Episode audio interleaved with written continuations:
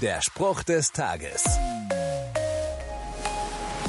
Sich kümmern und sich sorgen, das sind zweierlei. Sich um etwas kümmern, einen Plan machen, die Ressourcen und den Aufwand überschlagen, die Zeit im Blick haben, alles gut, alles okay.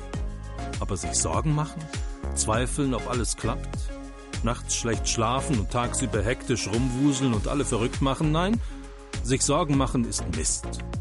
Jesus hat mal gesagt, quält euch nicht mit Gedanken an morgen. Der morgige Tag wird für sich selber sorgen. Es genügt, dass jeder Tag seine eigene Last hat. Das sagt genug, oder? Ich will lernen, es ein wenig lockerer angehen zu lassen, in den Tag zu leben, anstatt schon in der Zukunft. Der Spruch des Tages steht in der Bibel. Bibellesen auf bibleserver.com.